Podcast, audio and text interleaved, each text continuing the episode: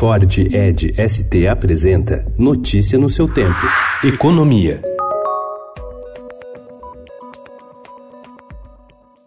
O governo e o Congresso Nacional articulam uma mudança nas regras fiscais do país para acionar mais facilmente gatilhos de ajuste nas contas públicas, como a proibição a aumentos salariais e a redução de jornada e remuneração de servidores. A alteração evitaria a situação atual de paralisação da máquina pública, pois o governo poderia redirecionar gastos e diminuir o bloqueio de verbas para os ministérios. Para isso, optaria por descumprir a meta fiscal, mas adotaria medidas de ajustes. Apenas sete ministérios e órgãos do governo escaparam da tesourada nos recursos da proposta de orçamento para 2020. Até mesmo áreas consideradas essenciais, como saúde, educação e infraestrutura, tiveram cortes em relação à dotação original de 2019, antes dos sucessivos bloqueios feitos para compensar a frustração nas receitas federais.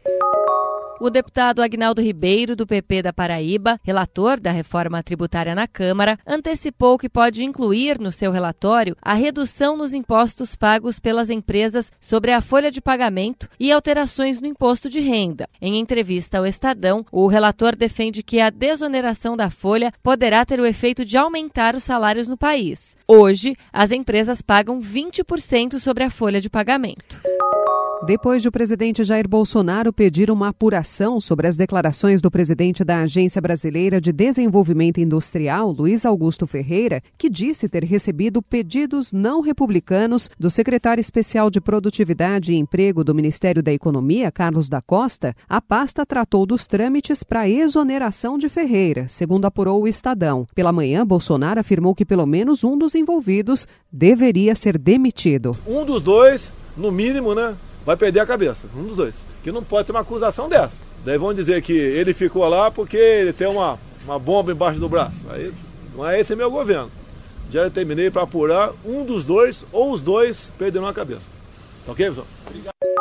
Após sete meses, Caoa fecha a compra da fábrica da Ford no ABC Paulista, com investimento de cerca de um bilhão de reais do grupo brasileiro, que representa as marcas Chery, Hyundai e Subaru no país. Unidade deverá fabricar veículos de origem chinesa. Anúncio será feito pelo governador João Dória em evento marcado para as três da tarde. Notícia no seu tempo. É um oferecimento de Ford Edge ST, o SUV que coloca performance na sua rotina até na hora de você se informar.